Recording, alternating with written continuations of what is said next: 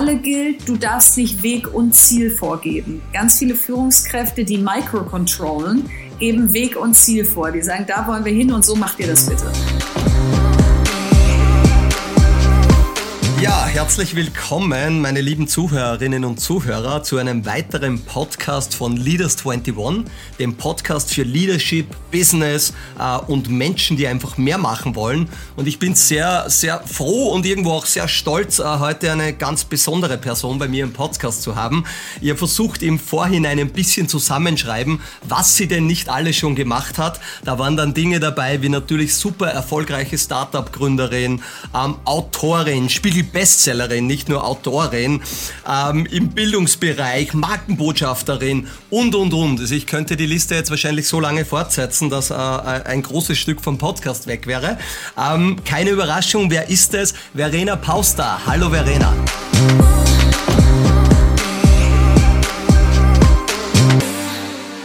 Hallo Flo. Freut mich sehr, dass ja, danke, danke. Es freut mich auch sehr, dich heute zu haben, weil du bist ja eine vielbeschäftigte äh, Frau, die gefühlt ähm, jeden zweiten Tag sehe ich wo einen Presseartikel ähm, da und dort und sehr aktiv. ähm, und wir sprechen ja auch immer über Business und Leadership und wie bringt man das Ganze natürlich auch noch als Mutter ähm, alles unter einen Hut sozusagen. Das wird sicherlich Teil, Teil unserer ja. Reise, unseres Gesprächs heute werden. Aber was mich interessieren würde, wenn wir ein bisschen vorne anfangen, Verena, wir haben uns kennengelernt, wie du damals mhm.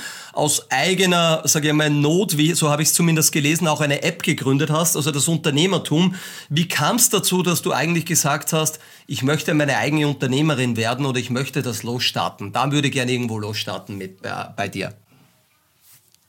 Also ich glaube, es war immer mein Traum, Unternehmerin zu werden und eine Idee zu finden, die groß genug ist, dass sie trägt und dass du Mitarbeiter haben kannst und dass das ein echtes Unternehmen wird. Also nicht nur eine Selbstständigkeit, sondern wirklich so eine Führungsaufgabe am Ende.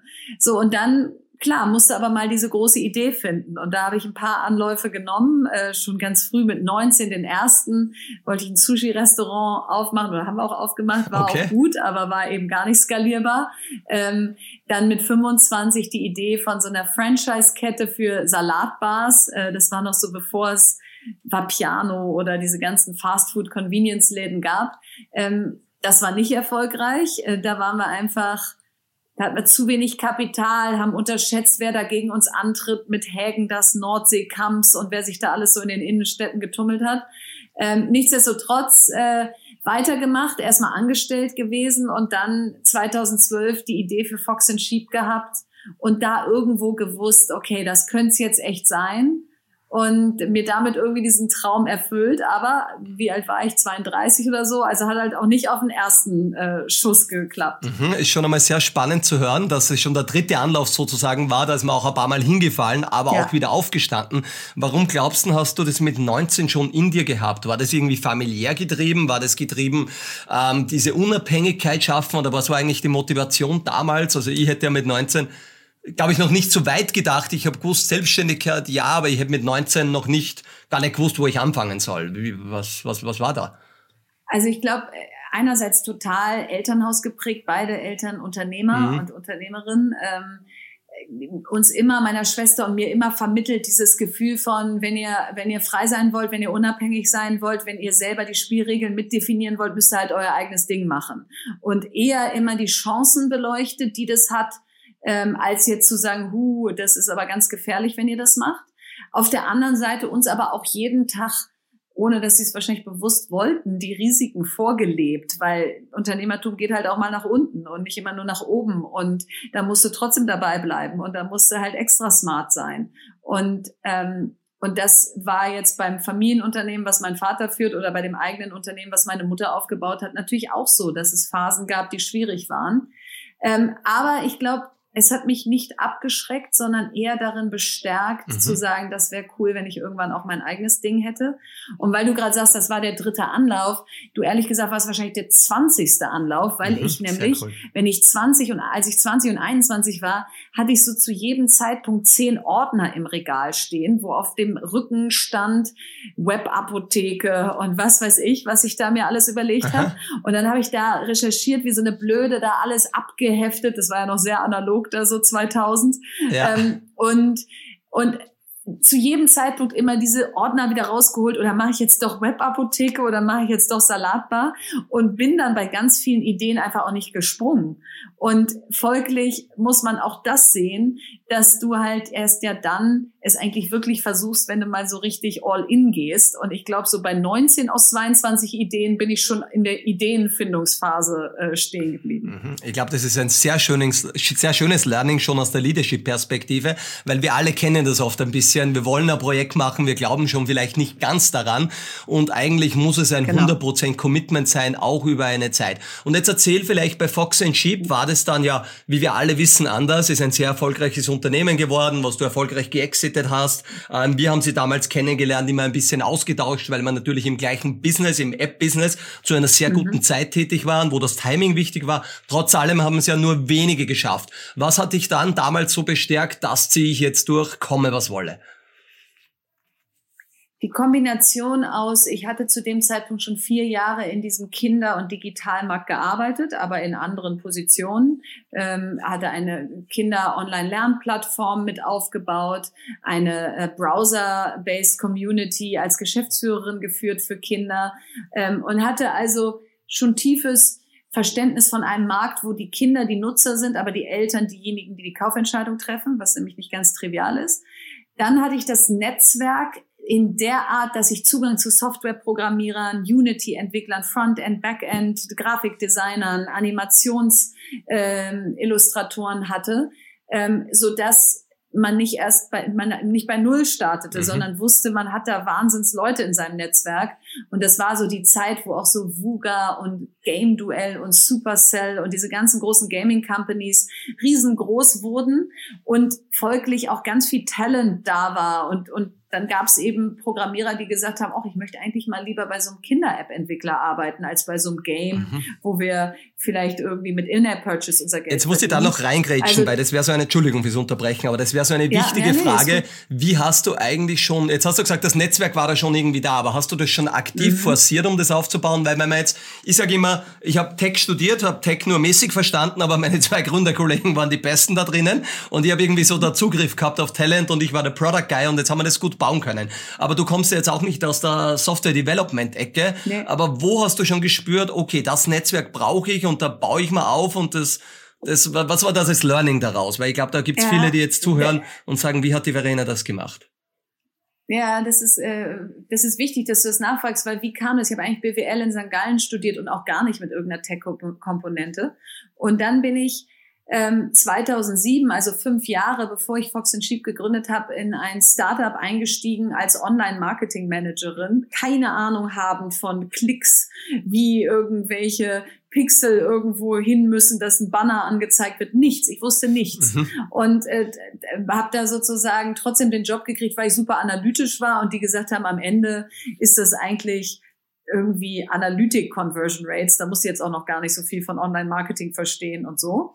Und da habe ich dann natürlich angefangen, ganz eng mit Product und IT zusammenzuarbeiten, um zu sagen, wie muss das Produkt anders sein, damit ich es besser verkaufen kann, welche Features brauchen wir IT-seitig.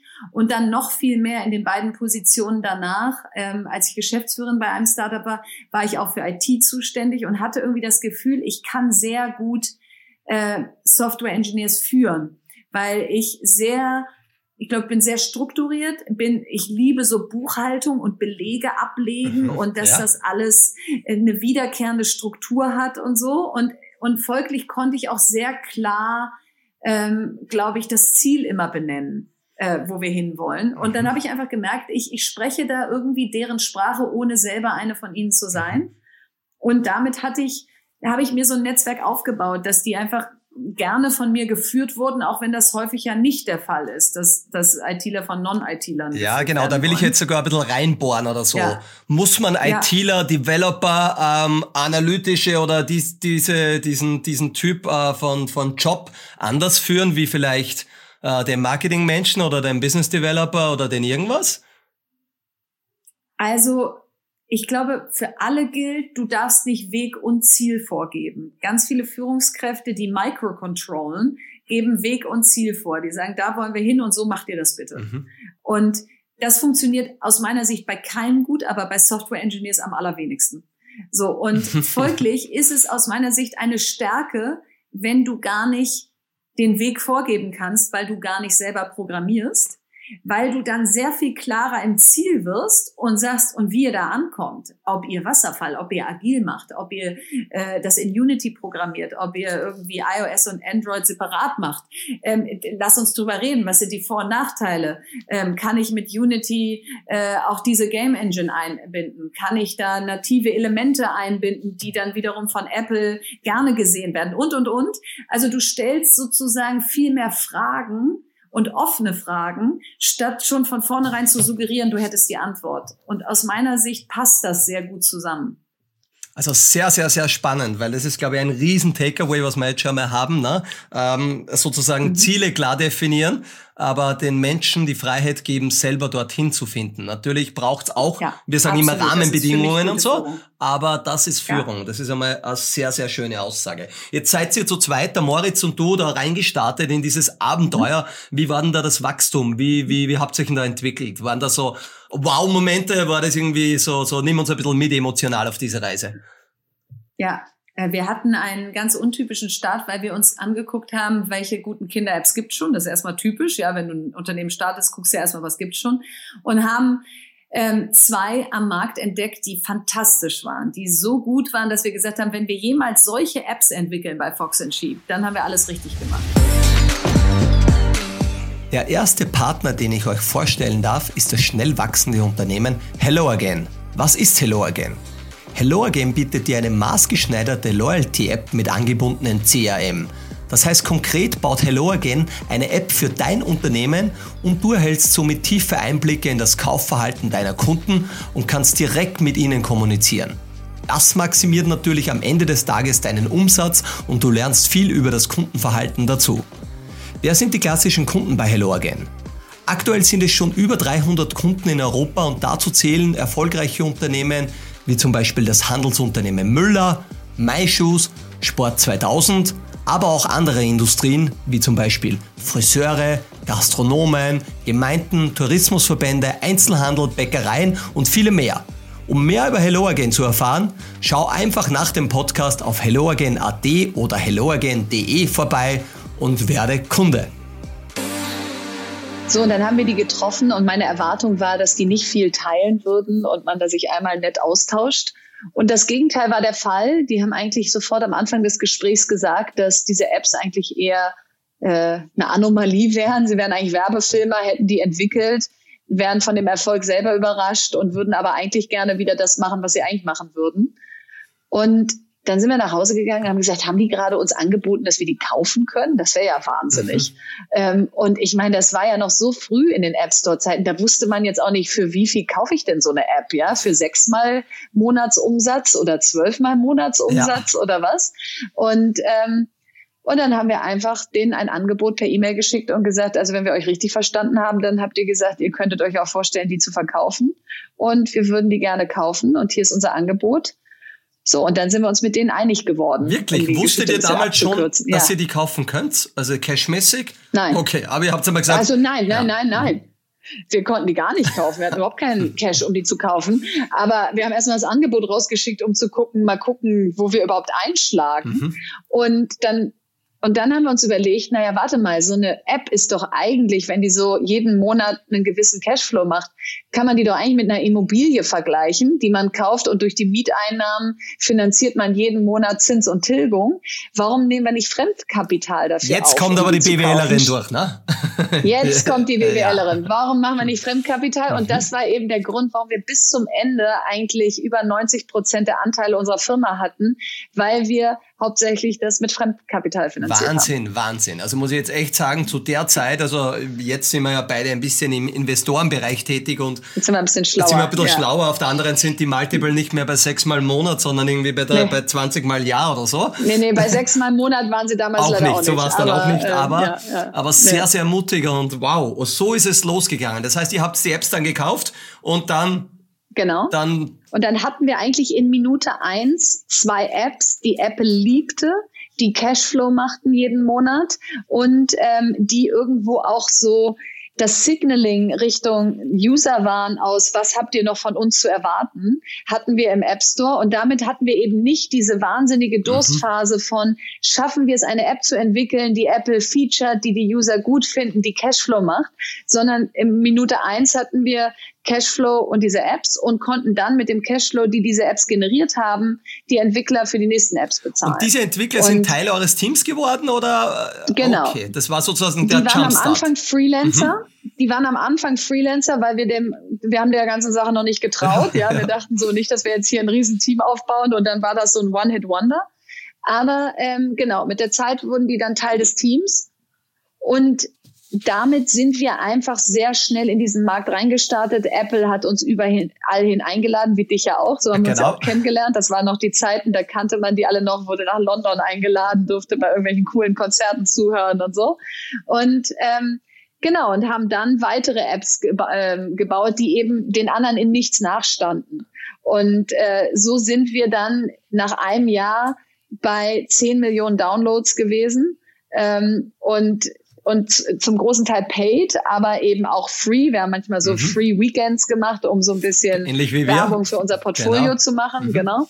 Ähm, so und damit war irgendwie klar, okay, das, das funktioniert. Wir wissen, wie es läuft. Ähm, so und, und ich glaube, in dem Moment war so zum ersten Mal dieses, wow, wir haben ein Unternehmen, was jeden Monat Cash abwirft, was mehr ist, als was wir für die Rechnung brauchen sozusagen und we're on to something. Wahnsinn, Wahnsinn. Wie schnell seid ihr da jetzt gewachsen? Und jetzt möchte ich ein bisschen die Kerbe in den Leadership-Bereich wieder rein. Jetzt hast du auf einmal Mitarbeiter und Mitarbeiterinnen führen dürfen und müssen. Ähm, ähnlich wie wahrscheinlich äh, ich selbst damals das zum ersten Mal. Ähm, äh, Learning by Doing wahrscheinlich ganz viel. Was sind so wie groß seid ihr geworden, bevor es dann einmal, sage ich mal, den Verkauf und du warst ja auch danach noch dabei und ein bisschen so, was waren vielleicht die Takeaways in gewissen Phasen? Was waren die Top 3, Top 5 Takeaways aus Leadership-Perspektive oder aus Unternehmerperspektive, mit denen du vielleicht oder auch nicht gerechnet hast, aber wenn du ja. so reflektierst, so, was kannst du uns mitgeben?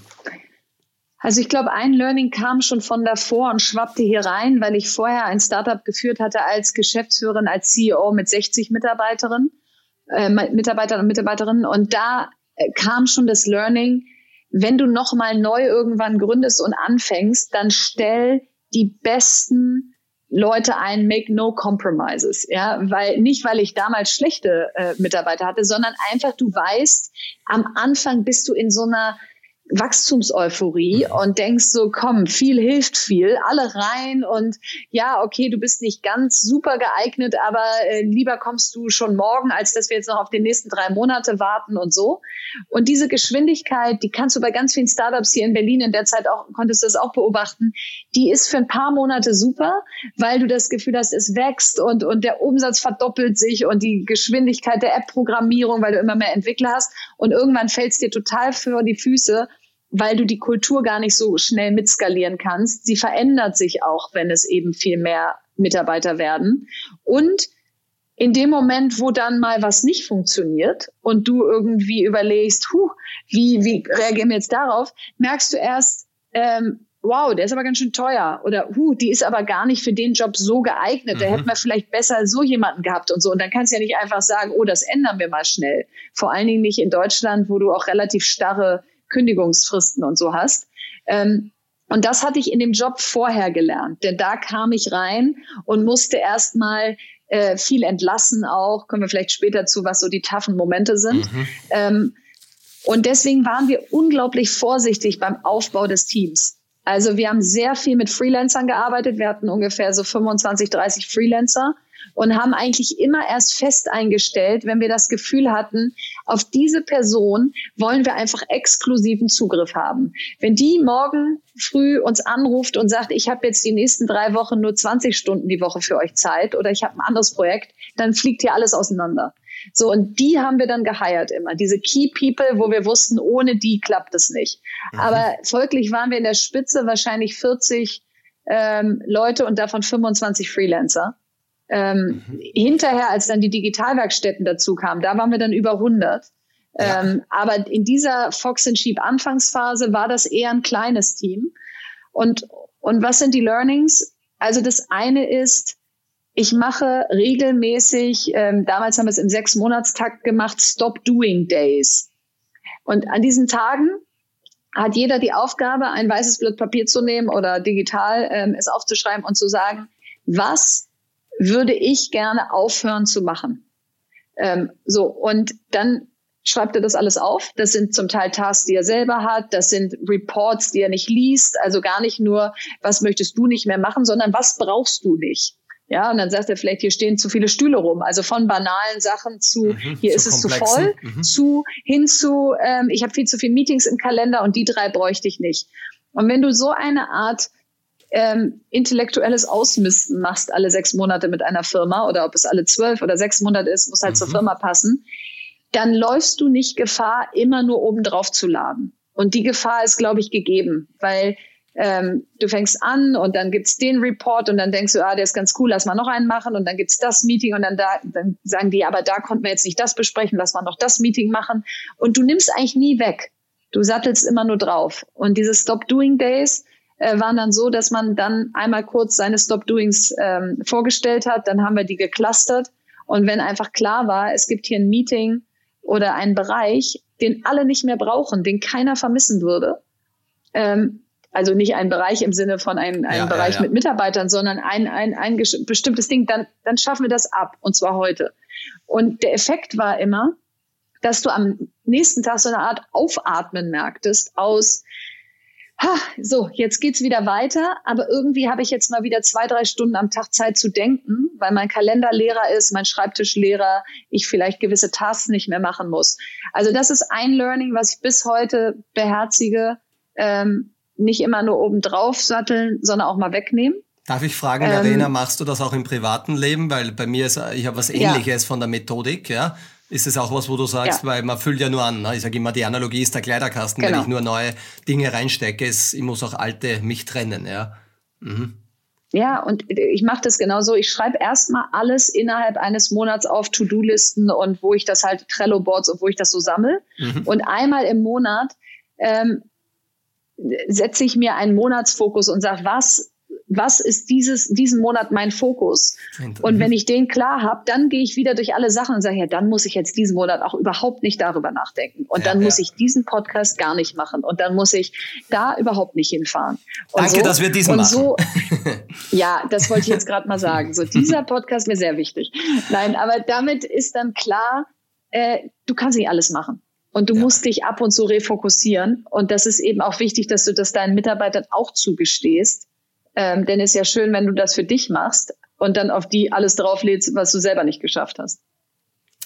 Wie hast du dich, jetzt hast du da tolle Methodiken und Tools entwickelt, die du wahrscheinlich bei dir selber auch angewandt hast, aber trotzdem äh, als, als äh, im Leadership-Bereich, als Leaderin von, von ganz wenigen Freelancern bis zu 40, dann die Digitalwerkstätten bis zu teilweise über 100 Leute, hast du dich viel verändern müssen oder ist es am Weg mitgegangen oder hast du gesagt, jetzt mache ich bewusst diese Ausbildung oder ich suche mir einen Business Coach oder wenn man ganz oben ist in der Hierarchie, ist ja nicht so, dass man unbedingt dauernd gutes Feedback oder überhaupt konstruktiv viel Feedback bekommt. Wie, wie ist da da gegangen? Also zum einen auf dem Weg so da, da äh, durch die steigende Anzahl Mitarbeitern würde ich sagen, bin ich ein intuitiver Leader. Mhm. Nicht im Sinne von I'm a natural, sondern ich gucke mir Situationen, die dann entstehen, immer wieder neu an und, äh, und überlege, okay, wie, wie würde ich es machen? Und folge da ganz gut meinem Bauchgefühl, habe aber natürlich auch ähm, mit meinem Mann, der auch Gründer ist, zu Hause zu jedem Zeitpunkt einen Sparringspartner. Ähm, und der auch genau dieses Wachstum kennt ja. und die Herausforderungen und so. Also der ist wahrscheinlich so mein, mein äh, verheirateter Coach, ja, ja den habe ich kostenlos mhm. äh, dazugekriegt sozusagen. Ähm, aber also ich habe jetzt nicht Leadership-Bücher gelesen, ich habe nicht Seminare besucht, ich habe eigentlich auf diesem Weg so 2014 bis 18, wo dieses große Wachstum war, nicht mich so viel nach außen orientiert, sondern eher mir sehr genau die Herausforderung und meine Leute angeguckt und überlegt, wie könnte das klappen. Was ich aber gemacht habe, ist mir einen Coach zu nehmen. Das war dann so 2017, 18, also so, ähm, als wir echt für unsere Verhältnisse groß waren und folglich auch die Führungsaufgaben und, und Herausforderungen größer wurden. Mhm. Und, und ja. Regelmäßiges Check-in mit dem Coach, aktuelle Themen besprochen ähm, oder einfach auch viel Fragen, Antworten und ähm, äh, von welcher Seite ist? Nee, regelmäßiges Check-in, ja. immer Themen mitgebracht, ähm, so gespiegelt, ähm, ich würde das jetzt so angehen und so. Und das war Gold wert, weil zu dem Zeitpunkt brauchte ich es, dass ich so das Gefühl hatte, ich brauche hier ein bisschen äh, Einordnung, Orientierung, einfach mal so dieses Gefühl, laufe ich hier grundsätzlich in die richtige Richtung. Also das hat mir sehr geholfen. Ähm, und was vielleicht auch auf diesem Weg ähm, wichtig war, war der Austausch mit anderen Gründern und Gründerinnen. Also das hat mir immer am meisten gebracht. Ähm, jetzt sind wir unter den Gründerinnen hier in Berlin sehr eng. Da konnte ich bis hin zu privat-persönlichen Problemen oder Herausforderungen, die da reinfunkten, alles besprechen. Aber auch mit vielen tollen Gründern hier, die kenne ich so lange, da muss man jetzt auch nicht ähm, irgendwie so ein Schutzschild oben lassen, weil man denkt, das verwendet irgendwer gegen dich. Mhm. Und das das ist aus meiner Sicht der größte Luxus gewesen, dass ich, ins, dass ich so früh in dieses Ökosystem reingekommen bin, dass ich eben tolle Leute, die Riesenfirmen gebaut haben und tolle Herausforderungen gemeistert haben, sehr früh kannte und die dann eben auch ans Telefon gegangen sind. Super, das ist nämlich ein ganz wichtiger Punkt, der mir auch da und dort ganz gut hilft. Aber ich glaube, man muss auch immer dazu sagen, das muss man schon aktiv managen ein bisschen, oder? Das wird nicht zufällig Absolut. passiert sein. Ja. Also du musst es aktiv managen und du kannst auch nicht nur anrufen, wenn du was willst. Mhm. Ähm, also ich glaube, warum sind sie ans Telefon gegangen? Weil ich hoffentlich schon vorher auf das Konto eingezahlt hatte. Und ich war schon immer ein Mensch, dass wenn du mir schreibst, hast du mal eine Stunde, dann habe ich mal eine Stunde, ja. auch wenn ich sie eigentlich nicht genau. habe. Ähm, und ich bin sehr nahbar immer gewesen. Ich habe da äh, sehr, sehr lange Zeit überhaupt keine Assistenz oder Hilfe gehabt. Ich habe immer selber geantwortet. Ich habe ähm, auch nicht irgendwie besonders busy getan, selbst wenn ich es war, sondern habe gesagt, klar. Ähm, und wenn es war, komm hier hin, wir laufen mit dem Kaffee zum, zur Schule meiner Kinder und da muss ich die dann abholen, aber dann haben wir wenigstens 25 Minuten. Ähm, und ich glaube, dass, ne, wie es in den Wald reinruft, so schallt es heraus. Sehr, sehr coole Aussagen und erinnert mich ein bisschen an eine ähnliche Reise, die, die, die wir da gegangen sind zu der Zeit. Ich glaube, deswegen haben wir ja da auch, obwohl wir uns nicht dauernd gesehen oder getroffen haben, aber diese gute ja. Connection aufgebaut. Ähm, und dann kam irgendwann ähnlich ähm, äh, wie das andere durchleben, irgendwann klopfte wer an die Tür. War es immer der Plan sozusagen, vielleicht auch zu exiten, zu verkaufen, reisen weiterzugehen? Ich sehe schon, der, äh, du, der Kopf sagt nein, aber ähm, ähm, mhm. ähm, was, was war der Trigger? Was hat dich dann, wo du gesagt hast, hey, das bringt uns vielleicht ein Level weiter oder finanzielle Sicherheit oder ich möchte was Neues machen? Ähm, nee, es war wirklich äh, so, dass wir, also wir überhaupt nicht damit geplant hatten, weil es auch so ein Cashflow-Business war, war es eben auch nicht abhängig von der nächsten Finanzierungsrunde oder dass man dachte, wir müssen das hier irgendwie sichern. Und dann haben wir eine Konferenz ins Leben gerufen, The Kids Want Mobile, und alle Kinder-App-Entwickler auf der ganzen Welt dazu eingeladen. Also von China über Amerika, äh, Japan, alle. Und mhm. alle nach Berlin. Und das war für ganz vieles der Golden Move. Und das wäre auch eine meiner großen Empfehlungen. Okay. Man tendiert dazu, dass wenn man in einem Markt ist, dass man dann sagt, ja, lass mal die Wettbewerber alle ganz weit auf Distanz halten, lass uns die mal vom Hals halten, lass die mal auf keinen Fall mhm. aufschlauen und so weiter. Und wir haben uns eigentlich das Gegenteil überlegt und gesagt, das ist so ein Riesenmarkt, der ist weltweit. Ähm, wir haben eigentlich alle die gleichen Herausforderungen. Und was wäre, wenn wir uns früh connecten und dann merkt man eben, ah, guck mal, die haben eine super App entwickelt, aber die sind dann eigentlich nicht weitergekommen. Die können wir eigentlich kaufen und in unser Portfolio integrieren. Mit denen gibt es überhaupt keine Überschneidung der Zielgruppen, weil wir waren eher so zwei bis achtjährige, die wären vielleicht älter. Vielleicht können wir denen unsere äh, Leads verkaufen, was weiß ich. Also wie kann man einfach dieses Ökosystem kennenlernen und vielleicht dann auch gemeinsam Produktinnovationen entdecken und Joint Forces machen. Also wir hatten gar nicht so einen klaren Plan. Wir haben nur gesagt, lass mal so eine Konferenz machen. Und das hat dazu geführt, erstens, dass Apple und Google das großartig fanden, weil die mussten nicht ihre eigene Konferenz machen ja. und plötzlich waren wir sozusagen bei denen super beliebt. Dann mochten wir uns mit allen anderen und genau das ist passiert. Wir haben im Laufe der Zeit ein russisches Entwicklerstudio übernommen, die wir da kennengelernt haben. Wir haben Apps gekauft in unser Portfolio rein, deren Entwickler wir da kennengelernt haben. Ähm, und wir haben unseren späteren Käufer da kennengelernt, Haber, ein Familienunternehmen, die sich gesagt haben, wir machen Kinderspielzeug, dann fahren wir mal zu dieser Kids Want Mobile nach Berlin mhm. und gucken mal, wie digitales Spielzeug eigentlich geht. So, und folglich haben die uns kennengelernt, wie wir auf der Bühne standen und eigentlich erzählt haben, was wir machen und wer wir sind, was die beste Promo für unser Unternehmen war und haben uns danach angesprochen und gesagt, lass doch mal überlegen, ob eins plus eins nicht drei sein könnte. Und so kamen wir eigentlich so ins Denken aus. Wäre das nicht eigentlich ein guter Match, um dann auch besonders in diesem digitalen Bildungsbereich, der danach kam, ähm, weiteres Business aufzubauen? Aber das muss man jetzt schon einmal äh, kurz reflektieren. Also ihr habt euch eigentlich selber eure eigene Stage gebaut. Also ich hätte damals nicht so weit gedacht, ja. ganz ehrlich. Ähm, das ist natürlich schon ja. eine sehr, sehr coole Sache, wo die meisten Menschen sagen würden, ähm, ich möchte kein Betriebsgeheimnis irgendwie herzeigen. Ich möchte gar nicht so äh, vielleicht äh, unter dem Radar sein, unsere Geheimnisse, der Nitty and Gritty, mhm. der Secret Sauce. Und hab's gesagt, alle rein und somit auch vielleicht noch die Promotoren wie Google und Apple waren ja damals für uns sehr wichtig. Jedes Featuring äh, am, am Bankaccount waren die Götter. Ja, genau.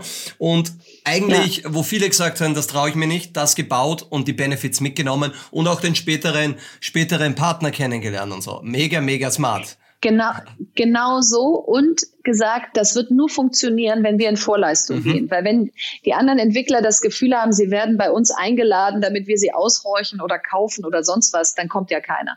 Und deswegen haben wir die coolste Location genommen. Wir haben das, wir haben einfach gesagt, wir machen null Profit mit dem Ding. Es gibt den geilsten Kaffee, es gibt das tollste Catering, die Location ist der Wahnsinn. Und die ersten Vorträge kommen von uns und wir teilen in einer Offenheit unsere Learnings, wo jeder sagen wow. würde, sag mal, seid ihr blöd. Mhm. ihr, ihr, habt nicht jetzt gerade ernsthaft eure Conversion Rates im Onboarding Funnel oder ähm, sämtliche Download-Zahlen von einem Tag nach dem Feature und, und, und miteinander verglichen, ähm, so dass der Ton gesetzt war aus, okay, wow, das ist, das ist ja echt offen. Das heißt, wenn ich hier einen Vortrag halte, und das haben wir dann eben auch gemacht, haben wir gesagt, so, und der Rest des Tages gibt es natürlich Vortragsslot für all unsere Wettbewerber. Mhm. Ähm, aber die einzige Bedingung ist keine Marketing-Show. Also kein, wir sind so toll, ja, wir auch, sondern echte Learnings, die einen Wert haben für die Community. Und ich glaube, das war dann am Ende der Schlüssel zum Erfolg. Und war es wirklich so, weil jetzt würde ich mal denken, natürlich, ihr habt es jetzt so präsentiert, das löst im Kopf aus, wow, wäre ich doch auch mal offener gewesen mit meinem mhm. Vortrag. Oder waren die so vorbereitet? Habt ihr auch die E-Mails so ausgesendet, hey, we don't want to talk bullshit, no marketing shows? Äh, lass uns. Die, die, waren so vorbereitet und die oh, mussten aha. ihre Vorträge bei uns vorher ah, einreichen. Ah, okay. Und wir haben die gereviewt und gesagt, nee, das ist noch zu marketinglastig. Und hier ist mhm. übrigens unser.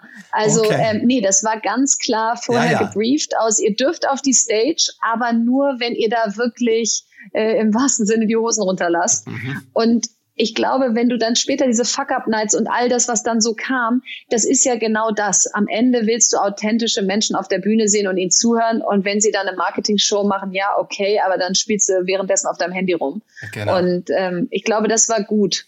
Äh, und das so offen zu spielen. Natürlich auch Presse wahrscheinlich mit an Bord, damit dann auch ein bisschen berichtet wurde Alles. über das für alle natürlich wie eine ja. wirklich gute Konferenz in eurem Genau. Äh, nennen wir es einmal Vertical, das eigentlich so nicht gegeben hat. Ne? Hat ein bisschen Eindruck gekostet, genau. aber eigentlich kein Profit daraus machen, beste Location, beste Experience. Genau so. Und wahrscheinlich auch, äh, somit wart ihr connected von heute auf morgen mit der ganzen Welt. Äh, nämlich auch, wir wissen alle nach einem Treffen, auch wenn es jetzt gerade schwierig ist, aber es ist was anderes, wie wenn man nur eine digitale Visitenkarte hat.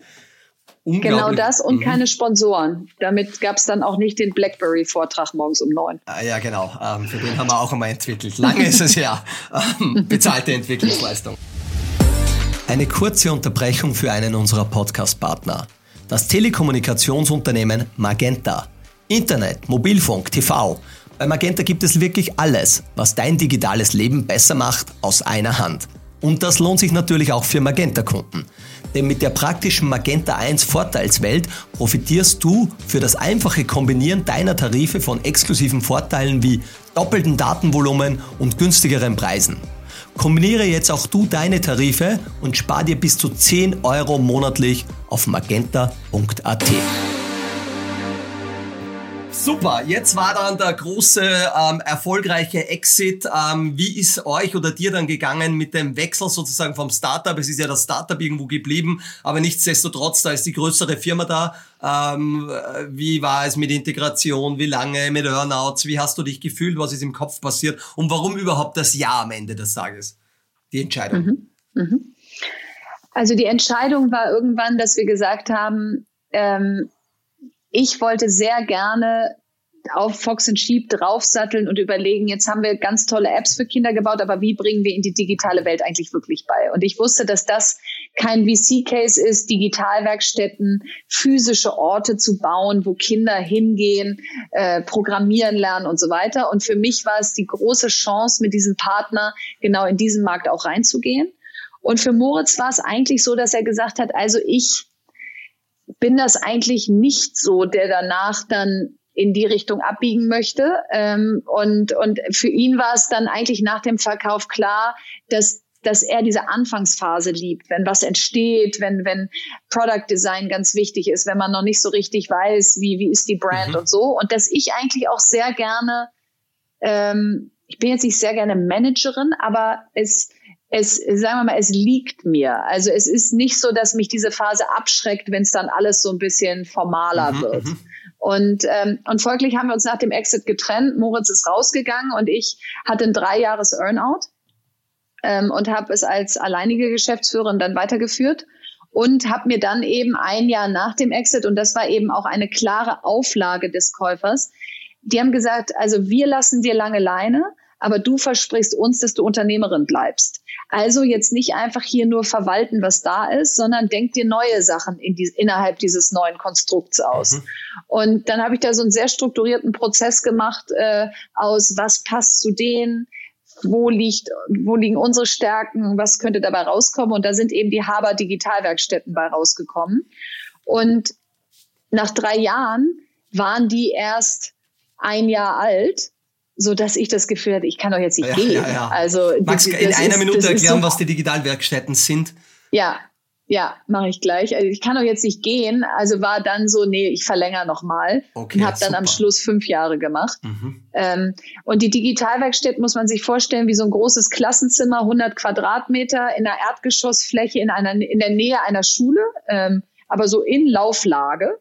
Ähm, und, und da kommt man gut dran, weil Einzelhandelsläden nicht in jeder Seitenstraße funktionieren, aber für so eine Digitalwerkstatt geht man auch mal um eine Ecke.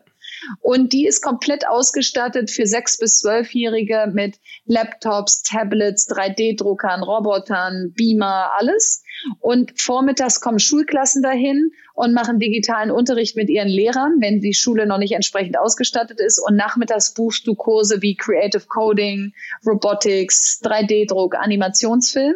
Und am Wochenende gibt's Kindergeburtstage und Mutter-Kind-Minecraft-Workshops und Großeltern-Enkel-Coding und so weiter. Also so ein spielerischer Zukunftsort für Familien. Und das war für Haber sozusagen auch, um die Marke einfach weiterzutragen, raus in die Welt zu tragen. Und die haben das dann sozusagen auch mitgefundet, weil wir der per se dann nicht ganz äh, profitabel gewesen sein, aber das war Teil, Teil des ganzen Projektes dann. Total. Also die haben das komplett gefundet und natürlich war es erstmal gar nicht profitabel, weil du musst Ladenflächen anmieten, die ganze mhm. Ausstattung mhm. kaufen, Mitarbeiter anstellen. Das ist ja ein sehr analoges, physisches Geschäft. Ja. Und über der Tür steht Haber Digitalwerkstatt bis heute, gibt jetzt zwölf Standorte in ganz Deutschland. Und ähm, und das hat sich einfach, ich meine, jetzt Corona, wenn es ein Proof of Concept brauchte, dass, dass das das große Thema werden würde, dann ist der jetzt erbracht. Ähm, aber die haben eben auch sehr früh, sind die den Weg mitgegangen zu sagen, wenn wir in der digitalen Welt als Haber stattfinden wollen, dann muss es eigentlich eine Schnittstelle zu lernen geben, mhm.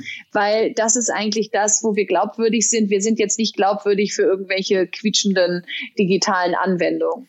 Und insofern, äh, ja, war das ein großes Glück, dass sie da, dass sie da sehr mutig waren, für ein Familienunternehmen auf so ein komplett neues Businessmodell drauf zu gehen, wo es noch gar kein Proof of Concept gab. Sehr, sehr cool. Und dann, okay, das war dieser ganze Bereich, ähm, wie du dann gegangen bist, auch aus Leadership-Perspektive wieder, war so, Verena, dass du das super übergeben hast können. Du bist ja dann zwei Jahre länger geblieben, ähm, fünf Jahre statt drei Jahre, weil du gesehen hast, du kannst mitten im Projekt davonlaufen, was ja ähm, für, für euch beide, für beide Seiten spricht. Ähm, aber dann auch sauber übergeben, hat es dann auch Learnings gegeben, das eigene Baby jetzt ganz loszulassen, ähm, sozusagen, das wird ohne mich jetzt weiterlaufen und konntest du das auch geistig gut abschließen, weil das ist immer so, so eine Frage auch. Bei vielen Gründern funktioniert das oft nicht.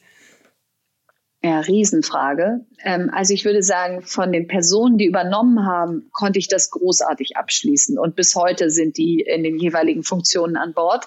Und die hatte ich auch schon und die waren äh, eingearbeitet, die kannten die DNA, die das haben muss, alles. Trotzdem ähm, habe ich mich so schwer mit der Entscheidung get ge mhm. getan zu gehen. Ähm, und vor allen Dingen, bis ich sie kommuniziert habe. Weil ich irgendwie dachte, es ist ein Verrat an den Mitarbeitern. Du ja. hast hier 100 Leute eingestellt, du hast ihnen eine Vision vorgegeben, du hast gesagt, wir, wir verändern zusammen den Markt, wir verändern die Welt.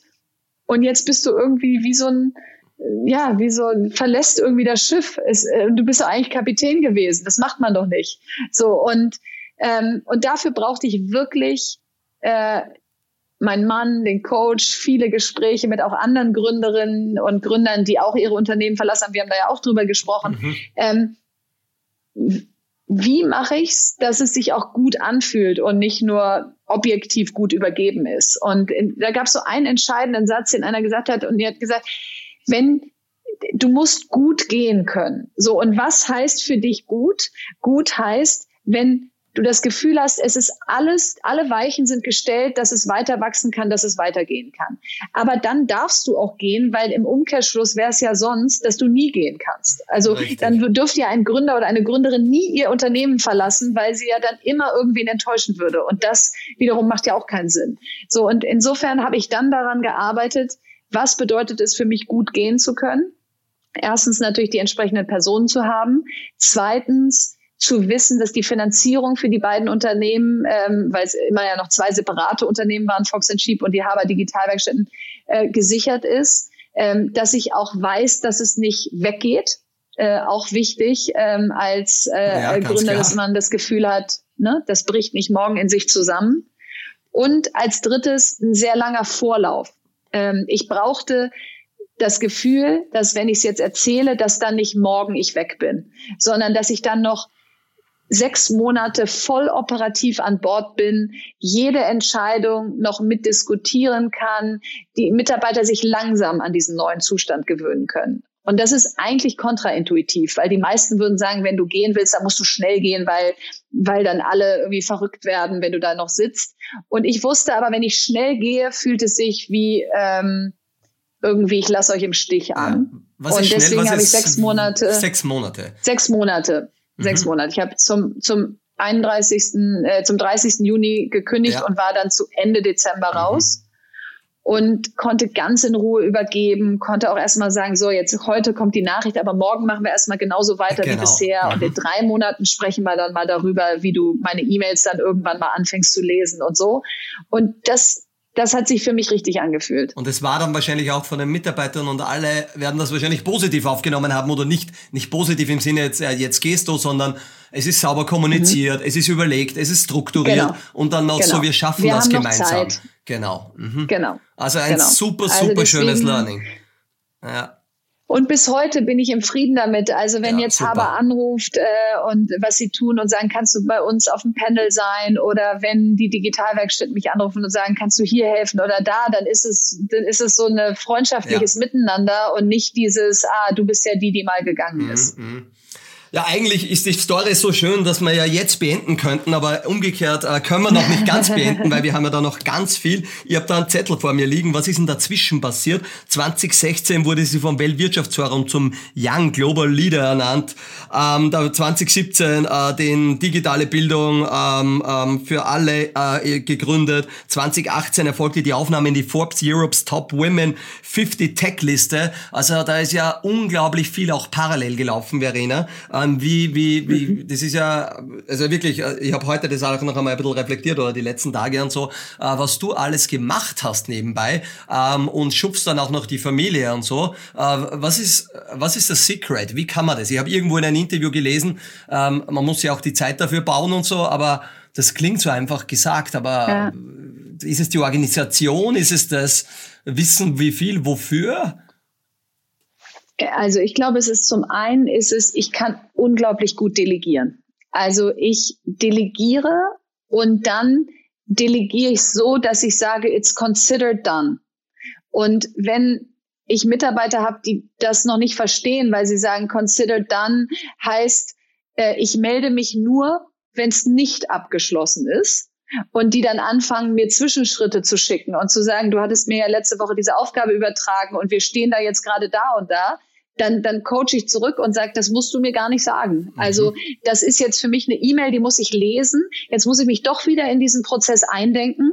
Ähm, und weil ich dir ja alles mitgegeben habe und dir vertraue, dass du den alleine zu Ende gehst und du darfst dich melden, wenn du Probleme Problem hast, ja. aber nicht, wenn es läuft. Und, ähm, und ich glaube, das, also delegieren und consider done denke, verschafft mir unglaublich viel Zeit und Freiheit, ähm, weil ich eben nicht diese ganzen CCs und sowas alles kriege. Gleichzeitig vertraue ich den Mitarbeitern aber auch total, ihr müsst mir nicht sagen, dass ihr busy seid. Ihr müsst mir das nicht zeigen. Also CC ist ja ganz häufig auch so ja, dieses, ja. guck mal, ich arbeite. Mhm. Das musst du mir nicht zeigen. Ich glaube dir, dass du arbeitest. Und wenn du nicht im Büro bist, bist du bestimmt irgendwo anders und arbeitest. Und am Ende zählt der Output. Also ich glaube, ich kann sehr gut loslassen. Ähm, und das gilt dann wieder auch für unser Privatleben, wo wir auch großartige Hilfe haben und wo ich auch nicht in Echtzeit im Kopf mit auf dem Spielplatz bin und denke, sind die jetzt wohl gerade glücklich? Rutschen ja. die auch nicht zu gefährlich? Was weiß ich? Nee, das läuft. Und wenn ich einen Anruf kriege und dass es nicht läuft, bin ich die Erste, die dahin sprintet. Aber wenn ich nichts höre, dann läuft. ist alles gut. So, also das ist, das ist, glaube ich, ein Geheimnis. Mhm. Ähm, das zweite ist Organisation. Also ich habe, ähm, ich habe einfach so ein es tickert einfach so ein Kalender bei mir mit aus, so, es ist Montagmorgen, ähm, was muss ich diese Woche alles organisieren, damit ich dann den Rest der Woche mich damit nicht mehr beschäftigen muss. Also ich bin nicht so jemand, der heute reden wir mal über diesen Tag und morgen mal über den nächsten mhm. und dann schauen wir mal, was Mittwoch ist, sondern hier ist der Plan für die Woche. Ähm, so, und der Einzige, der so einen Plan nicht haben will und mich äh, irgendwie, äh, der, der würde sagen, geht's noch, ist mein Mann. Ähm, und der und ich haben sozusagen, das hat er mal ganz früh gesagt, also wir beschützen unsere Romantik, also deine Pläne kannst du gerne in alle Richtungen verteilen, aber ich möchte weder Calendar-Invites von dir haben, noch Pläne, noch irgendwie verplant werden. Und ich glaube, das ist auch sehr gesund, ähm, dadurch, dass er da äh, dadurch, dass wir das Ein bisschen den Gegenpol. Mhm. Genau, ein sehr guter Gegenpol, der uns dann auch Spontanität schenkt und eben auch nicht so dieses, wir genau. führen eigentlich auch eine rationale Beziehung. Ne? Äh, genau, so habe ich ja auch, wie, wie wir ja. uns letzte Mal physisch oder bei euch im Garten gesehen haben, habe ich das auch so wahrgenommen. Da hüpfen die Kids umher und irgendwie ihr managt das in so einer Lockerheit und so. Und ich glaube, es muss auch so sein, weil sonst ähm, würde man sich so oder so wahnsinnig machen, weil es ist immer zu viel und genau. man ist immer too busy. Ähm, und du hast was gesagt und das, auf das möchte ich noch einmal kommen. Du hast gesagt, du schaust am Montag in der Früh. Das heißt, es gibt auch das Wochenende bei euch. Ich glaube, das muss man auch immer ganz untermauern. Ähm, genau. Es gibt auch Freizeit, selbst wenn man eine Verena Pauster ist, ähm, die ganz, ganz viele Dinge zu schupfen scheint und das er super erfolgreich macht. Aber da ist auch das Leben noch da, ne? Total. Und das sage ich jetzt nicht, um Wonder Woman zu sagen, zu sein und zu sagen, ah ja, und dann haben wir auch noch ein ganz tolles Wochenende und das kriegen wir auch noch so toll hin.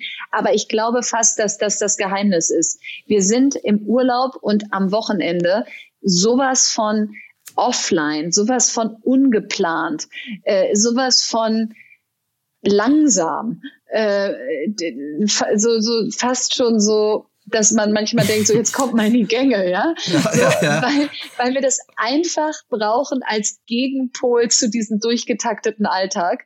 Und folglich kannst du mit uns am Wochenende eigentlich auch immer rechnen, wenn du uns dann Samstagmorgen zum Grillen einlädst. Ja klar, mhm. super. Wann sollen wir da sein? Weil wir haben eh noch nichts geplant, ja. Ähm, und im Urlaub sagen auch immer Leute, oh, ist das nicht anstrengend, mit euch Urlaub zu machen? Macht ihr nicht dann irgendwie da irgendwie so anstrengend? Mhm. Wir liegen zwei Wochen am gleichen Fleck so halbwegs am Strand und gucken unseren Kindern zu, wie sie im Wasser spielen, lesen ein Buch nach dem anderen oder auch nicht, schlafen, ja. was auch immer. Aber anstrengend sind unsere Urlaube nicht. Sehr, sehr schön zu hören, sehr schön zu hören. Verena, jetzt war die, die Fox Skip-Reise mega erfolgreich beendet. Ne? Dann hört man oft, der eine fällt in ein Loch, äh, die andere weiß nicht mehr, was sie tun soll. Ähm, der nächste will unbedingt was Größeres machen, will noch eine größere Zahl dort stehen haben. Wie ist dir dabei gegangen und wie ist weitergegangen? Und ich glaube, da müssen wir relativ schnell die Kerbe, so ganz wenige, ich will gar nicht in die Politik reingehen, aber ein bisschen auch auf dein super mhm. erfolgreiches Buch. Da sind ja einige Thematiken drinnen, die wir auch machen und dann haben wir am Schluss noch so die zehn Leadership-Themen, die letzten zehn Minuten. Also so würde ich das gerne ein bisschen weitertreiben. Super. Ähm, genau.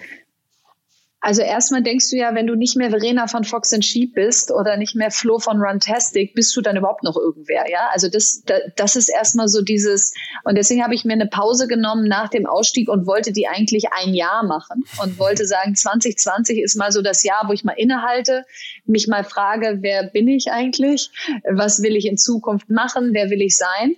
Und das ist jetzt ein bisschen anders gekommen durch Corona. Ähm, da können wir gleich zu sprechen mit dem Buch und so. Aber ich habe zumindest acht Wochen gehabt und die acht Wochen auch, da konnte man noch Urlaub machen, äh, auch nicht zu Hause und nicht im Alltag. Das war Januar bis Mitte Februar 2020. Und was da eigentlich eingesetzt hat, war so eine Ruhe aus, du, du bist nicht nur die Verena von Fox and Sheep, sondern am Ende bist du einfach Verena. So, und wenn du morgens aufstehst und, äh, und glücklich bist, dann dann musst du jetzt auch nicht das nächste Projekt haben, nur um der Welt zu beweisen, dass du eine Macherin bist. Also ich habe mich da eigentlich selber erstmal so ein bisschen runtergeregelt mhm. von diesem, ja, du musst dich erstmal runterholen, weil es ja so ein Dauerfeuer war, diese Jahre. Ähm, und und ich glaube, deswegen war das Buchprojekt so toll. Das hatte ich unterschrieben, bevor ich bei Fox Sheep ausgestiegen bin, weil ich dachte, das ist eigentlich das perfekte Projekt, um mal innezuhalten, in sich zu gehen, zu überlegen, was sind da eigentlich noch für Gedanken in mir okay. und mal nicht zu machen. Ja, also du musst ja schreiben, aber du musst es jetzt nicht gleich umsetzen. Mhm. Und deswegen hat mir dieses Buch auch, glaube ich, so viel Spaß gemacht. Und ich würde auch behaupten, dass das vielleicht ein Grund ist, warum es Menschen gerne gelesen haben, weil es eben nicht äh, lass mal ein Sachbuch schreiben über was ich gerade die letzten acht Jahre gemacht habe, was ja auch völlig legitim wäre, ja, dass man sagt, wie gründe ich richtig oder was sind meine Leadership Learnings oder oder oder, sondern ich habe ja über einen Bereich geschrieben, der eigentlich gar nichts damit zu tun hatte, was ich die mhm. letzten acht Jahre gemacht habe, nämlich sehr politisch. Ähm, über Klimaschutz, Gleichberechtigung, Digitalisierung, New Work, also Work, natürlich ja. mhm. verwandte Themen, aber so.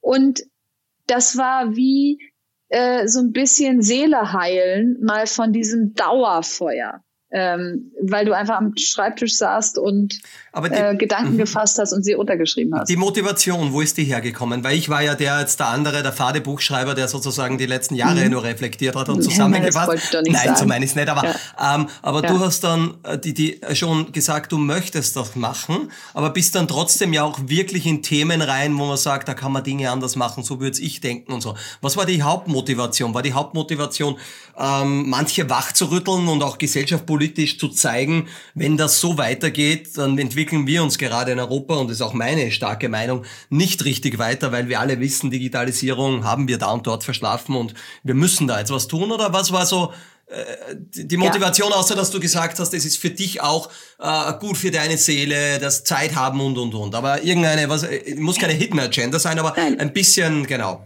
Nee. Total. Also das Gut für die Seele war einfach mal diese Entschleunigung, mhm. aber die Motivation für das Buch war genau das aus geht's noch Deutschland? Ja. ja. also wie viel Nachholbedarf haben wir? Wann endlich wollen wir mal ins Machen kommen? Und ähm, wenn du in dem Bereich warst wie ich mit digitaler Bildung, dann bist du ja schon ganz nah dran an der Politik, weil du dich fragst, warum sind die Schulen eigentlich so schlecht ausgestattet? Warum kommen die eigentlich alle in unsere Digitalwerkstätten? Ähm, warum spielt dieses Thema so wenig eine Rolle, dass wir unsere Kinder für die Welt von morgen ausbilden, statt dass die immer noch so zur Schule gehen, wie wir das schon gemacht haben. Und da warst du also eh schon, glaube ich, sehr politisch. Und folglich hast du dann immer mehr dir auch im Kopf überlegt, wie würde ich es denn machen, wenn ich in der Verantwortung wäre. So, und ich glaube, das ist wichtig bei meinem Buch, dass ich mich die ganze Zeit gezwungen habe zu sagen, was wäre denn mein Vorschlag? Und nicht einfach nur zu meckern weil ich schon Mitleid mit den Politikern habe, was da auf ja. die jeden Tag einprasselt an Erwartungshaltung, Hass, sonst was. Und ich wollte jetzt nicht die eine Millionste sein, die ihnen sagt, was sie schon immer mal anders machen sollten. Ähm, aber die Motivation hatte das Buch und deswegen ist es auch so eine flammende Rede geworden, ähm, weil ich einfach während des Schreibens gemerkt habe, oh Gott, das muss jetzt alles mal raus. Ja, ja, ja, also, ja, ja, Das habe ich jetzt schon viel zu lange aufgestaut. Sehr, sehr cool. Ganz kurz für die Zuhörerinnen und Zuhörer, die das Buch ähm, kann ich nur jedem empfehlen. Ich habe es noch nicht ganz gelesen, ich habe schon das erste Drittel gelesen. Gar kein ähm, Problem. naja, ist auch kein Problem, bin ich auch ganz offen dazu. Ja. Ähm, äh, Gibt es natürlich überall im ausgewählten Buchhandel. Heißt das Neue Land von der Verena Pauster, ein Spiegel-Bestseller und sehr, sehr empfehlenswert. Und natürlich, wenn es gefallen hat, dann auch der Verena eine Bewertung hinterlassen. Es sind ja mehr als 350, glaube ich, jetzt schon äh, mit 4,5 plus Sternen. Also wirklich ein Top, top. Wie waren die Rezensionen darauf? Wie war das Feedback? Weil das ist jetzt irrsinnig spannend. Ähm, äh, Frage ja. 1 war genau, wie war das Feedback? Frage 2 auch. Ich habe ja auch in der Politik in Österreich da und dort von der Seitenlinie ein bisschen mitarbeiten dürfen und sehen, wie das operativ läuft. Und ich habe wahrscheinlich ein bisschen eine ähnliche Meinung wie du, dass wir von außen mehr bewegen können, wie wenn wir drinnen im Getriebe sind. Aber äh, ist nur mal meine Meinung. Also äh, die zwei Fragen würden mhm. mich brennend mhm. interessieren. Mhm. Also die Reaktionen waren wirklich sehr, sehr positiv und ich habe es nicht so erwartet. Und das sage ich jetzt nicht so mädchenmäßig aus, oh, ich glaube, es ist eine Vier und oh, ist ja doch eine Eins geworden mhm. in der Klassenarbeit, ja. ja. wie man das früher mal so gemacht hat, sondern ich habe wirklich gedacht, okay, ich habe hier ein Buch in Redeform geschrieben. Ähm, es ist eigentlich ein Sachbuch, aber ich habe ganz viele persönliche Elemente drin. Ähm, es hat zum Teil gibt es ein Kapitel, das ist einen Satz lang. Also ich habe so bewusst gebrochen mit Dingen, die man in einem Sachbuch macht. Ähm, und habe erwartet, dass da Menschen auch emotional eine Gegenmeinung zu haben, ja, und sagen, mhm. die hat sich ja leicht gemacht, die Seiten sind ja nur halb voll geschrieben oder Redeform, ich wollte hier ein Buch lesen oder so. Und insofern war ich ehrlich gesagt sehr positiv überrascht, wie gut es angekommen ist und vor allen Dingen auch bei Zielgruppen, wo ich gedacht habe, die nehmen das viel kritischer, also die Familienunternehmer oder ähm, ältere Menschen, Menschen vielleicht auch, die im Schulsystem arbeiten und vielleicht sich denken, was erzählt die jetzt hier von der Seitenlinie über unser Schulsystem? Wir sind doch die, die drin sind und so. Und ja, dass das dann Spiegel-Bestseller geworden ist, das war natürlich ein Traum. Nicht? Also das kannst du nicht planen und das kannst du dir nur wünschen. Und genau. ähm, das war insofern ein Traum, weil du natürlich so ein bisschen denkst, eine Gründerin, die ein Buch schreibt, muss ja nicht automatisch eine gute Autorin sein. Mhm. Und natürlich hast du aber den Anspruch, wenn du so ein Buchprojekt machst, dass es auch gut wird. Und dieser Spiegel-Bestseller ist irgendwie so ein bisschen so ein Stempel wie ein App Store-Feature oder so, dass du genau. das Gefühl hast, es, äh, ja, es ist einfach gut angekommen. Es haben viele Menschen gekauft und anhand der Rezensionen dann eben auch gezeigt, dass sie es auch gerne gelesen haben und nicht einfach direkt ins Regal gestellt haben. Also ein tolles Gefühl. Und trotzdem bin ich jetzt nicht so, dass ich denke, oh, dann lass mal gleich das nächste Buch schreiben. Also ich bin immer noch Gründerin und Unternehmerin. Ich bin keine Autorin. Ähm, aber das musste mal raus. Und Deine zweite Frage, sag nochmal. Die zweite Frage war dann, ähm, jetzt muss ich selber aufpassen, dass ich sie nicht vergessen habe. Die zweite Frage war, Spinne jetzt, ja, die erste war natürlich Buchrezensionen. Die zweite war, ob man die Politik von außen äh, quasi besser beeinflussen ah, kann, ja. wie man, man wirklich mittendrin sitzt. Also ich habe mit den Neos in Österreich gesprochen, ich habe mit Volt, mit den Piraten, mit allen möglichen gesprochen und gesagt, sag mal, wie ist ja. es, eine neue Partei zu gründen? Ist das schlau? Ist es nicht schlau? Also der Weg zur Wirksamkeit ist halt so unfassbar lang, ja, weil du musst halt diese ganzen Parteistrukturen aufbauen, Landesverbände auf Listen äh, und und und. Und am Ende sind, glaube ich, unsere Demokratien gut beraten, dass wir nicht irgendwann lauter fünf Prozent Parteien haben, sondern dass wir auch noch gute Mehrheiten bilden können und Volksparteien haben. Das müssen ja nicht die der Vergangenheit nur sein, können ja auch neue sein, aber die über 20, 30 Prozent kommen. Und deswegen wäre ich heute auf dem Standpunkt, dass man wahrscheinlich in diesem Fall eher reingehen muss ins System, um es zu disrupten. Wenn ich aber in der Startup-Welt immer sagen würde, du musst außen die Speedboats bauen und nicht in die äh, mhm. zu disrupten, ja. ne? du weißt schon, in die Unternehmen ja, oder so weiß, reingehen, ja. mhm. äh, die du angreifen willst. Ich glaube, in der Politik musst du rein ins System. Ähm, mhm. weil du, Aussage. Partei mhm. nicht von außen verändern von kannst. Von außen. Oder halt wirklich selber durchstarten. Ne? Uh, unser uh, kennen wir genau. alle gut. Und der Tarek hat sich ja das auch auf die Fahnen geheftet. Schauen wir mal, was passiert die, die in seiner zweiten Reise. Oder genau. vielleicht auch noch von euch, von uns, von wo auch immer. Ja? Sehr, sehr spannend. Genau, also politische Initiativen mhm. von der Seitenlinie kannst du treiben. Ne? Ja. Das, äh, das geht auf jeden Fall. Aber so richtig Systemveränderung kannst du von außen eigentlich nicht machen. Ja, genau. Gut, ähm, kommen wir schon zu unserem Abschluss und noch einmal, wir könnten, glaube ich, mit dir drei, vier, fünf Podcasts füllen, aber so viel Zeit haben wir heute nicht. ähm, ich bin schon sehr, sehr dankbar für deine Zeit jetzt. Du hast äh, ähm, ein Thema, so äh, von der Leadership-Perspektive würde ich fragen. Es sind jetzt drei, vier, fünf so Fragen. Die erste ist, was waren so die tough Moments? Was waren so die Make or Break? Oder wo du gesagt hast, wow, das war, das ja. war nicht einfach in meiner Zeit. Also die Tough Moments sind, ähm, wenn du Menschen entlässt. Das ist mein, mhm. mein toughest Moment. Ähm, und wenn es auch nicht eine, sondern mehr als eine sind. Und äh, das ist mir Gott sei Dank bei Fox Sheep und den Digitalwerkstätten erspart geblieben. Aber vorher ähm, musste ich mal an einem Tag 30 Menschen entlassen. Wow. Und das ist, also ich habe mich noch nie morgens so angeschlagen gefühlt, in einen Tag reinzugehen, weil du das mhm. Gefühl hast, du machst irgendwie ein Stück weit das Leben von 30 Leuten jetzt kaputt. zumindest mal kurzfristig kaputt und du kannst du kannst es nicht nicht machen mhm. und du darfst aber auch jetzt nicht um geliebt zu werden, es ihnen besonders schwer machen, dass sie jetzt also gleich gekündigt werden und sie sollen dich auch noch gerne mögen. Ja. Äh, so, das heißt, du bist einfach in dem Moment wirklich die Blöde und auch zu Recht. Und und das und ist eben aber auch Teil von Unternehmertum. Mhm. Es geht nicht immer nur nach oben. Ja, ja, sehr, sehr guter Moment, also sehr guter Moment beschrieben im Sinne von, der ist einfach tough und der sollte auch, glaube ich, nie nicht tough sein. Ähm, ja, der Unternehmer mhm. muss es lernen, es muss da und dort notwendig sein, hoffentlich zum Wohl äh, des Unternehmens und für viele andere. Man kann ja auch genau, dadurch äh, Mitarbeiter klar. retten, muss man ganz ehrlich sein, aber noch einmal eine ganz, ganz schwierige Situation. Ein weiterer Sponsor unseres Podcasts ist die Marketinganalyse-Plattform AdVerity. Was macht AdVerity?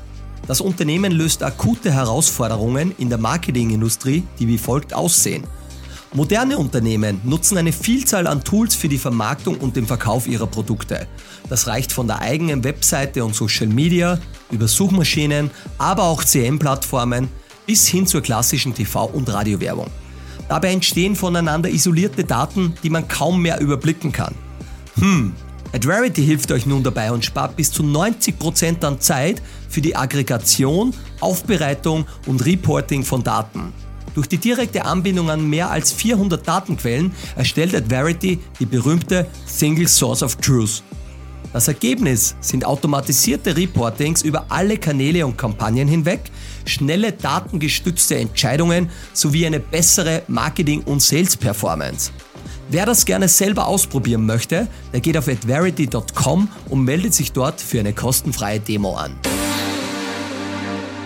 Ähm, jetzt äh, wissen wir natürlich, also nicht alle, aber äh, du hast es schon kurz angesprochen, äh, dein Mann, der Philipp, ist auch sehr erfolgreich im, im Startup oder eigentlich Scale-up oder mhm. Riesenunternehmen-Business mhm. unterwegs äh, mit seinem äh, äh, aktuellen Unternehmen.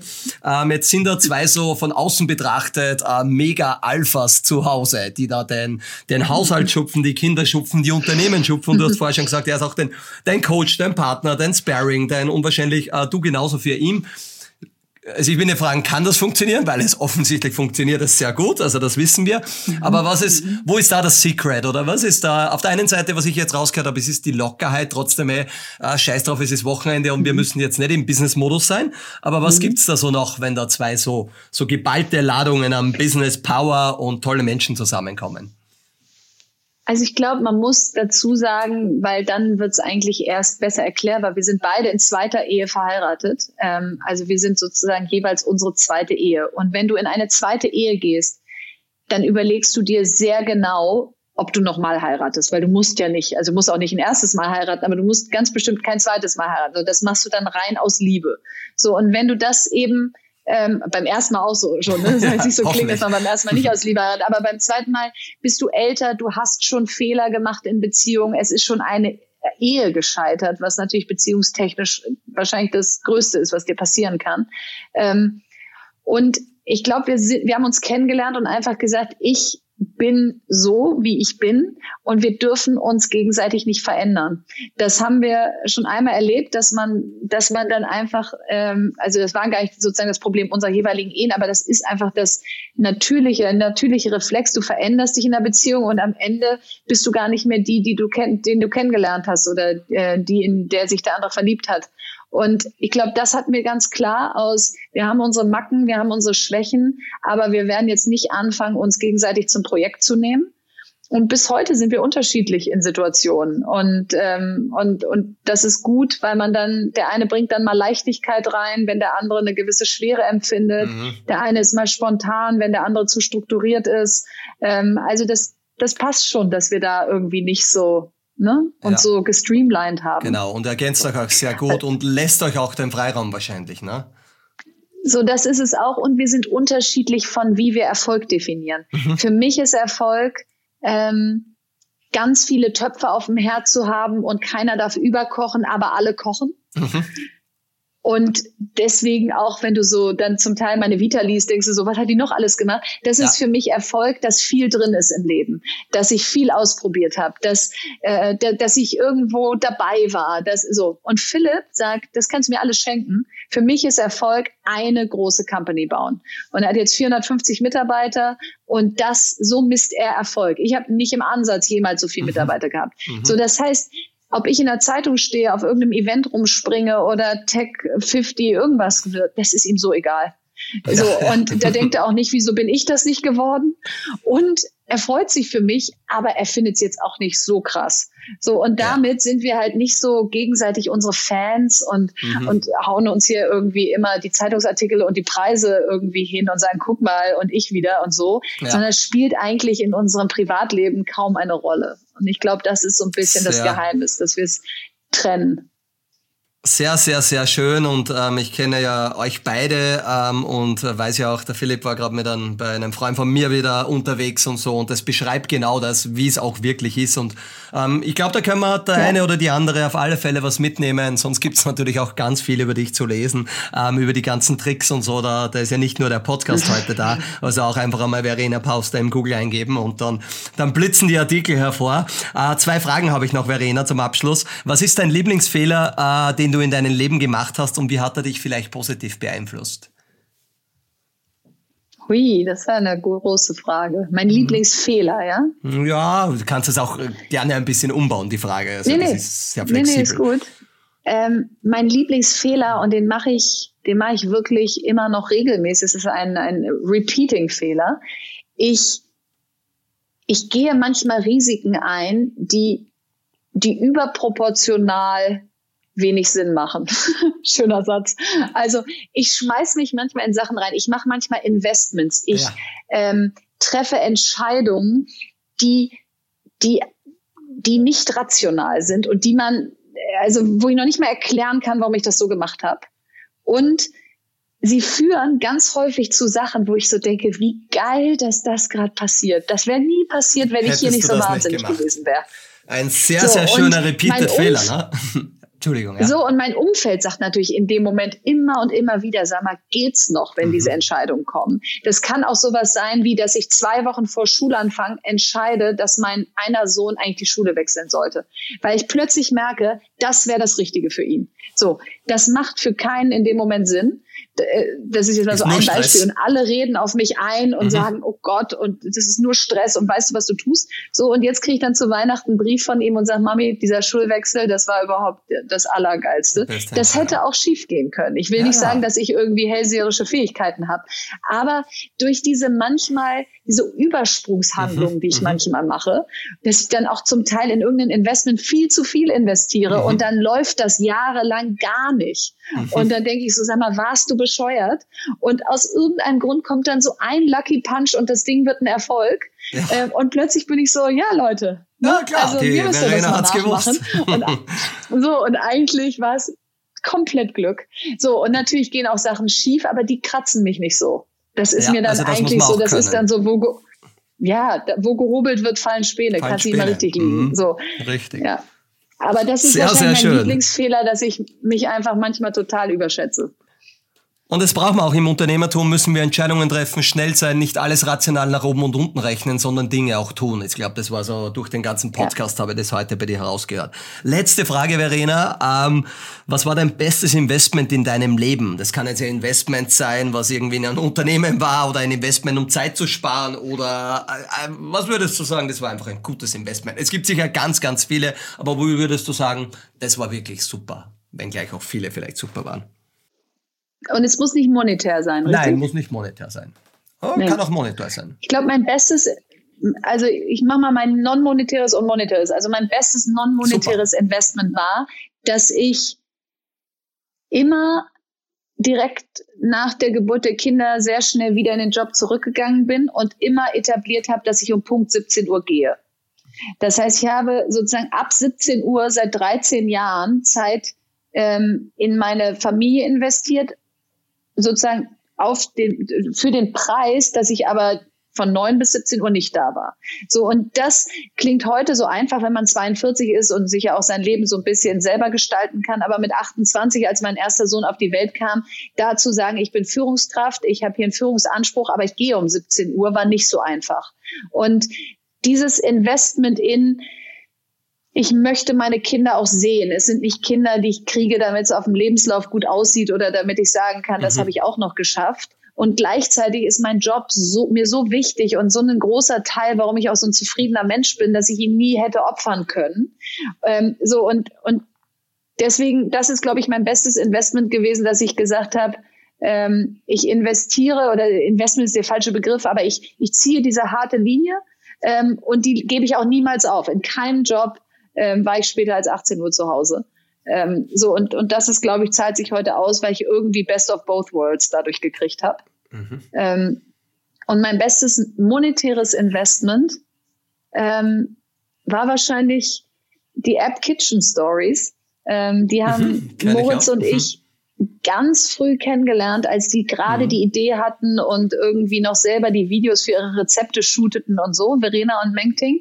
Mengting und dann ja. haben wir das das war dann so ein wahnsinniger Moment von mir. Da habe ich mir Geld geliehen, zusätzlich zu dem, was ich hatte, um zu investieren, um eine viel zu viel zu viel zu hohe Summe in einer Seed-Phase zu investieren. Ja. Und am Ende haben sie dann an Bosch verkauft und äh, das war ein schöner Moment. Also insofern, das war wahrscheinlich monetär das beste Investment. Und Sie haben auch wieder das Risiko von der vorigen Frage hat sich bezahlt gemacht. Verena, ich kann nur sagen, vielen, vielen, vielen Dank. Also das war so unglaublich spannend, die ganze Reise mit dir jetzt. Und ich bin überzeugt, da können so viele Menschen, äh, junge Menschen, ältere Menschen, ähm, Familien, äh, Mütter, Väter, so, so viel mitnehmen, dass ich einfach nur noch einmal Danke sagen kann. Und wirklich unglaublich, natürlich alles Gute auf, dem, auf der weiteren Reise. Ich freue mich, wenn wir uns dann auch in der physischen Welt wieder sehen dürfen. Also echt unglaublich toll gewesen. Danke sehr.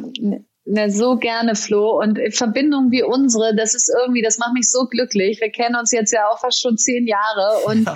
dass man, egal wie erfolgreich oder wie unerfolgreich man zwischendrin ist oder wird, dass man sich nicht aus den Augen verliert und dass man sich irgendwie gegenseitig unterstützt und so. Das, das ist sozusagen aus meiner Sicht dieser besondere Spirit äh, dieses Startup-Ökosystems. Also insofern danke für das schöne Gespräch heute. Bitte gerne.